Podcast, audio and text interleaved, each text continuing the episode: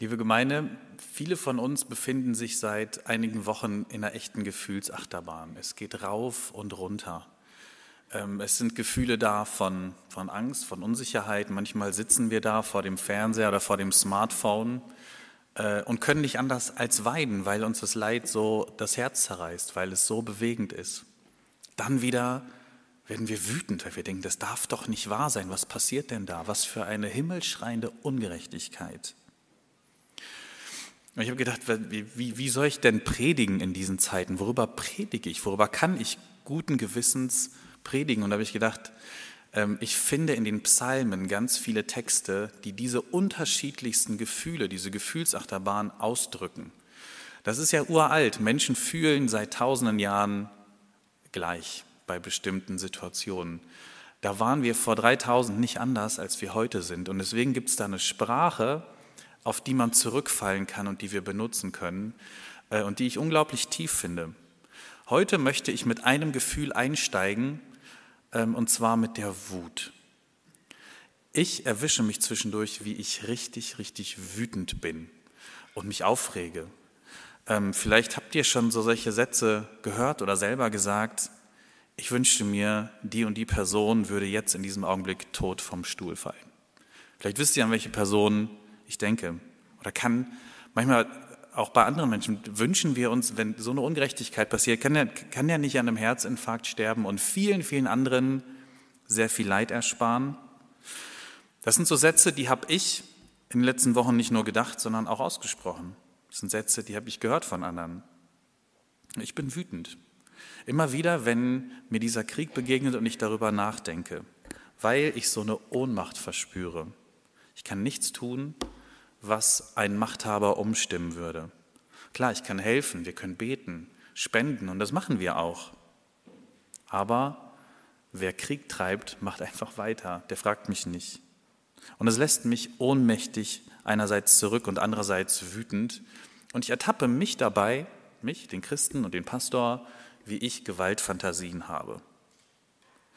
Wie ich, weil ich diese Bilder vom Krieg vor Augen habe. Von einer weinenden Mutter, die nicht weiß, wo ihre 16-jährige Tochter gerade ist und ob es ihr gut geht. Bilder von Familien, die jetzt getrennt werden, weil die Männer teilweise nicht mitfliehen wollen oder nicht dürfen. Ähm, Bilder von Menschen, die nicht wissen, ob sie sich jemals wiedersehen. Bilder von herzzerreißendem Leid. Und dieses Leid ist jetzt zurzeit so direkt mit einem Menschen verbunden, mit Putin, ähm, der dieses unfassbare Leid für seine Ziele in Kauf nimmt. Und während ich das sage, oder während ich das geschrieben habe, spüre ich, wie diese Wut in mir aufsteigt und die Ohnmacht. Wie kann man so viel Leid und Schmerz verursachen und selber sicher und satt in seinem Palast sitzen? Ich habe gedacht, ich hoffe, dass er an seinem Steak erstickt, dass er genüsslich essen kann, während Menschen in Mariupol hungern. Ist euch das zu drastisch? Das ist ein bisschen zu krass, zu heftig? Darf ein Pastor so reden? Darf man das als Christ eigentlich überhaupt denken? Darf man das fühlen? Wie vertragen sich solche Gewaltfantasien, die in einem aufsteigen können, mit unserer Überzeugung, dass das Christentum eine gewaltfreie Religion ist, dass wir für Frieden einstehen? Jesus hat nicht zurückgeschlagen. Er ist lieber am Kreuz gestorben, als Gewalt anzuwenden. Als Petrus ihn im Garten Gethsemane verteidigen wollte und einem Soldaten das Ohr abschlägt, was macht Jesus da? Er heilt diesen Soldaten wieder. Den Soldaten, der ihn verhaften und töten wollte.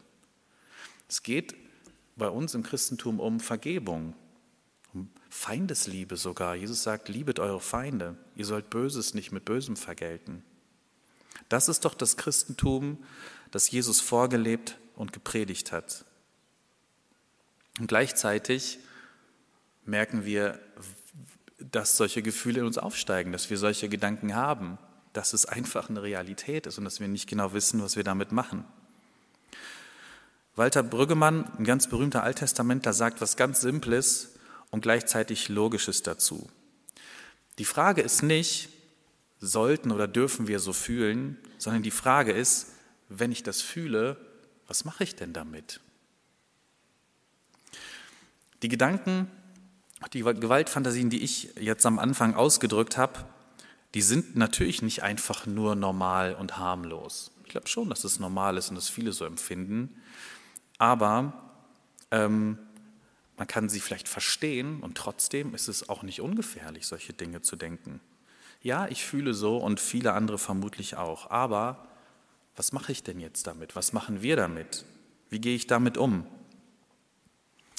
Es gibt ganz grob gesagt drei Wege, wie wir mit Gewaltfantasien oder auch mit Rachegedanken, die in uns aufsteigen, umgehen können. Drei Wege. Das erste ist, wir können das ausleben.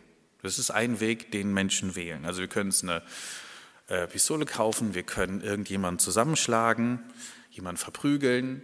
Das kann man machen. Ist aber normalerweise keine gute Idee. Da wollen wir als Gesellschaft und wir persönlich nicht hinkommen.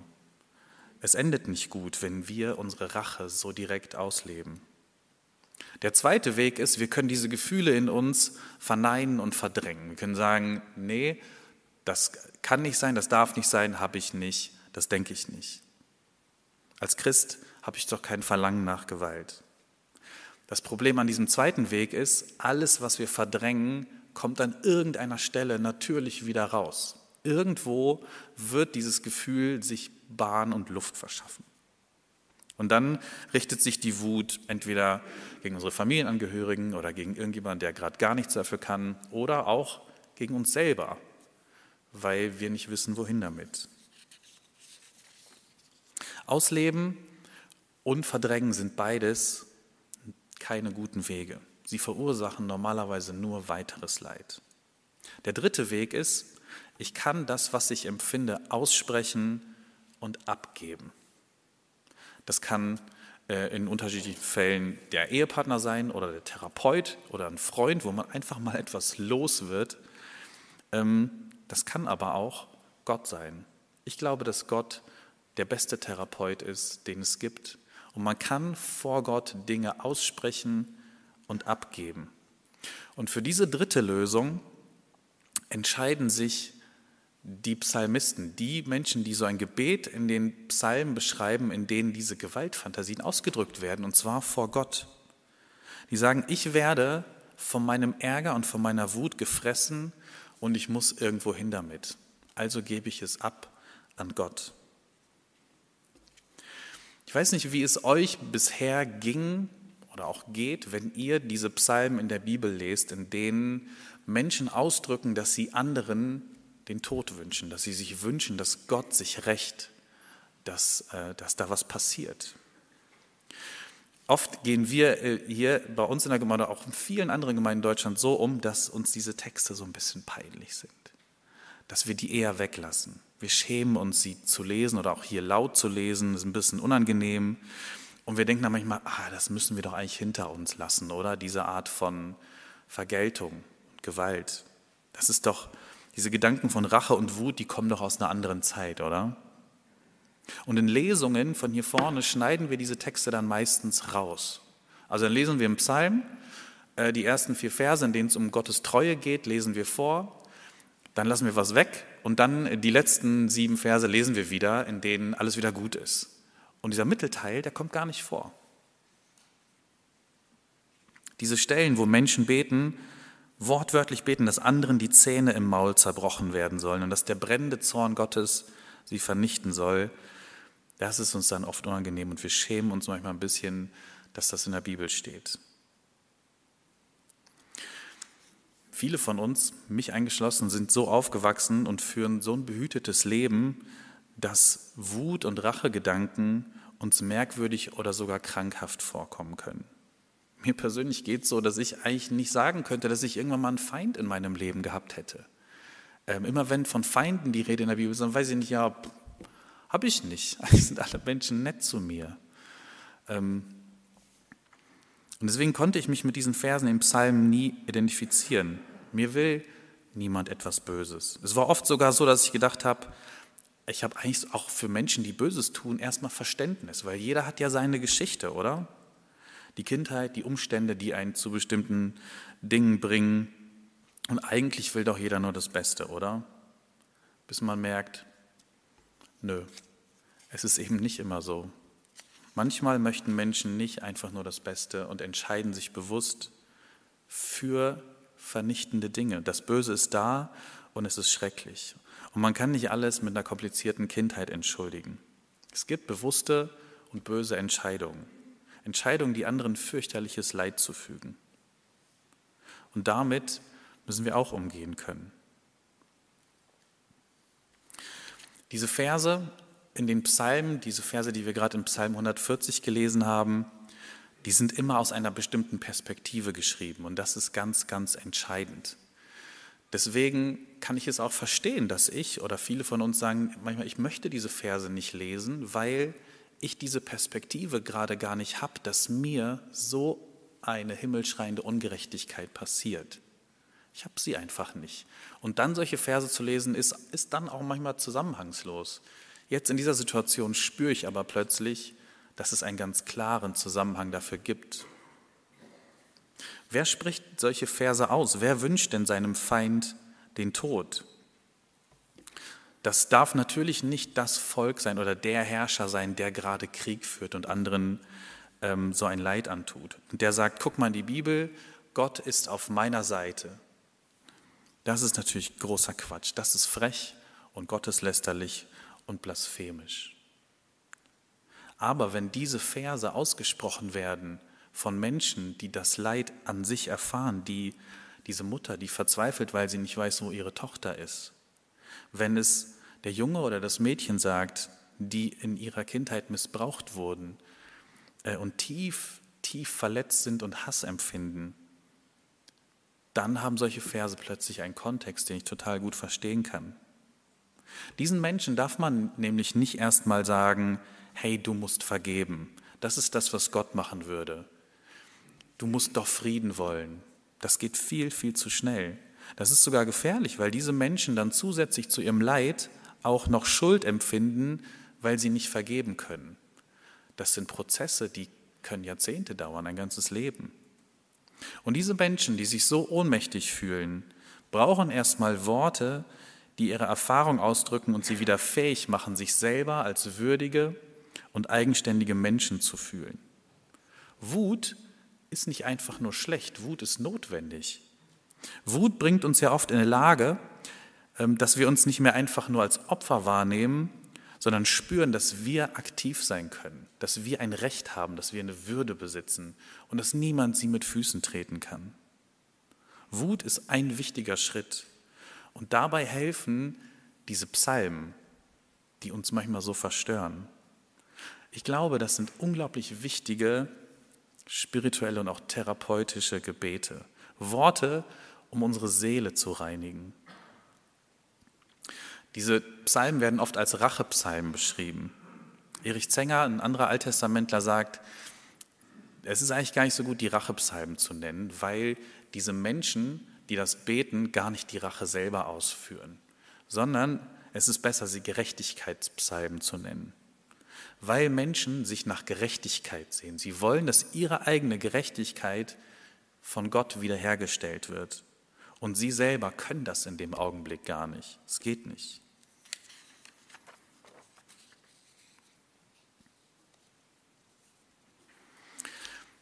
Ich selber bin jetzt natürlich kein Opfer dieses Krieges. Wir sitzen hier in Frieden, die Spritpreise steigen und das ist im Grunde das Schlimmste, was uns passiert. Und das trifft natürlich einige Menschen, weil es sehr, sehr viel Geld ist. Aber hey, es steigen nur die Spritpreise. Es kann wirklich Schlimmeres passieren. Ich kann nur erahnen, was Menschen dort erleiden müssen. Ich bin nicht Opfer dieses Krieges. Trotzdem helfen mir die Worte in diesem Psalm auch.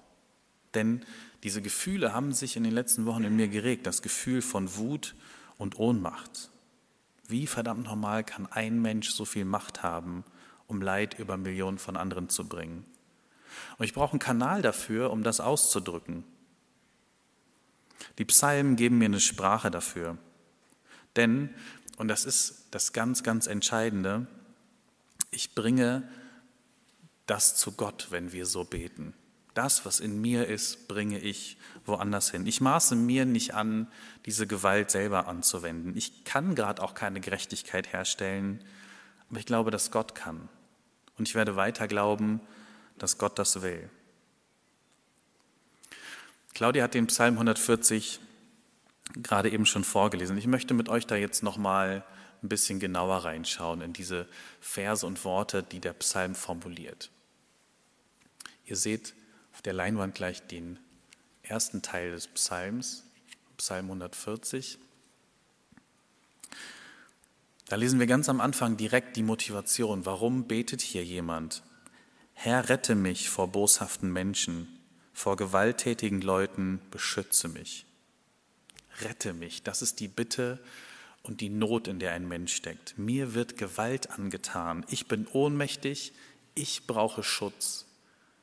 Und dafür ist Gott doch auch zuständig, oder? Vers 3, Ihr Kopf steckt voll von bösen Plänen, ständig brechen Sie Streit vom Zaun. Sie sind gefährlich wie züngelnde Schlangen, Ihre Worte sind tödlich wie Natterngift. Es, ist, es liest sich fast äh, wie die Zeitung, ähm, wenn man die Situation anschaut. Böse Pläne und Worte, die sich wie Gift verbreiten. Wie perfide, können, wie perfide kann die Geschichte, können Fakten umgedreht werden in sogenannte alternative Fakten. Also Dinge, die Lügen sind, die ausdrücklich falsch sind, werden in eine alternative Geschichte umgewandelt. Das ist böse. Und dieses Gift verbreitet sich. Es gibt Menschen, die das glauben. Es funktioniert. Propaganda wird an unterschiedlichen Stellen geglaubt. Manchmal in unserem Umfeld. Vielleicht habt ihr das sogar auch ganz persönlich, unabhängig von diesem Krieg schon mal erlebt, dass jemand Lügen über euch verbreitet, dass ein Kollege, eine Kollegin etwas über euch erzählt, was einfach nicht stimmt und alle glauben es, weil die Person euch schaden will. So was passiert. Und dann überkommt uns so eine Fassungslosigkeit, Hilflosigkeit und Wut. Warum glaubt ihr diese Lügen? Sie sind tödlich. Ganz persönlich können das Menschen erleben. Und jetzt im Krieg passiert es sogar über die Nationen hinweg. Vers 5. Herr, bewahre mich vor Menschen, die dich und deine Gebote missachten. Vor gewalttätigen Leuten beschütze mich, vor denen, die mich zu Fall bringen wollen. Diese Vermessenen haben mir Fallen gestellt, mir Schlingen und Netze in den Weg gelegt. Ich aber sage, Herr, du bist mein Gott. Höre mich, wenn ich um Hilfe rufe. Gott, du mein Herr, mein starker Helfer, du hast mich im Kampf geschützt wie ein Schild. Vers 9, die nächste Folie bitte. Gib diesen Unheilstiftern nicht, was sie sich wünschen. Lass ihre Machenschaften nicht gelingen, sie würden sonst noch überheblicher. Die Lügen, die sie über mich verbreiten, lass sie zurückfallen auf diese Verleumder. Lass glühende Kohlen auf sie regnen, stürze sie ins Feuer, in tiefe Schluchten, aus denen sie nicht mehr herauskommen können. Für böse Zungen soll kein Platz im Land sein, und wer Gewalt hat lieb, den soll das Unglück zu Tode hetzen. Was für eine verbalisierte, brutale Wut. Und die Sache ist, Gott kann diese Wut ab. Sie gehört genau dahin, Gott kann unsere Gedanken schon ab und wir brauchen ihn auch gar nicht belügen, wenn wir irgendetwas denken oder fühlen. Gott kann damit umgehen. Die Sache ist, wir können es oft nicht. Uns würden diese Gedanken und auch diese Gefühle mit der Zeit zerfressen. Wenn man sich von Wut leiten lässt, dann kann sie uns blind machen. Sie kann uns auch dazu bringen, selber ungerecht zu handeln. Und dann richtet sich diese Wut plötzlich gegen Menschen, die selber gar nichts dafür können zum Beispiel zurzeit auch gegen Russen, die nichts dagegen, die, die nichts dafür können, dann richtet sich die Wut plötzlich gegen alle möglichen Menschen ähm, in den Situationen, in denen ihr seid. Am Anfang der Pandemie waren es plötzlich Chinesen, die einfach auf der Straße rumlaufen und die Wut abbekommen. Die können doch jetzt mal gerade gar nichts dafür. Deshalb ist es gut, wenn wir diese Dinge vor Gott aussprechen, damit sie sich nicht gegen andere richten. Vers 13. Ich weiß es, Herr, du trittst für die Unterdrückten ein. Du wirst den Wehrlosen Recht verschaffen. Alle, die dir die Treue halten und nach deinem Willen fragen, werden in deiner Nähe leben und dich preisen. Wer die, wer die Wut bei Gott lässt, der glaubt. Das ist Glaube. Weil wir glauben, dass Gott sich besser kümmern kann als ich, dass Gott Gerechtigkeit im Sinn hat und sie besser durchsetzen kann als wir. Ich finde das total spannend und auch schön, wenn man sich mit diesen Texten und diesen Versen ein bisschen länger beschäftigt, ähm, dann merkt man, dieser Psalm ist kein reiner Rachetext. Es ist ja nicht irgendwie, ähm, es ist ja kein zweites Buch wie Mein Kampf oder so, in dem irgendein ekelhafter Hass und eine krankhafte Vernichtungsfantasie vorherrscht. Es geht gar nicht in erster Linie um Gewalt und Vernichtung in diesem Psalm. Das ist nicht der Hauptfokus. Es geht in erster Linie darum, die Ohnmacht und die Wut, die ich spüre, umzuwandeln, indem ich sie Gott abgebe. Und auch das ist Glaube. Hier möchte jemand die Gewalt loswerden, nicht ausleben oder verdrängen. Und deshalb ist es so entscheidend, dass Gott angesprochen wird. Und gleichzeitig ist auch entscheidend, welcher Gott angesprochen wird. Welchen Gott haben wir vor Augen, wenn wir beten? Und hier ist es ganz eindeutig ein Gott, der die Ohnmächtigen, die Benachteiligten, die Unschuldigen sieht, der die verzweifelten Schreie hört und der sich kümmern möchte.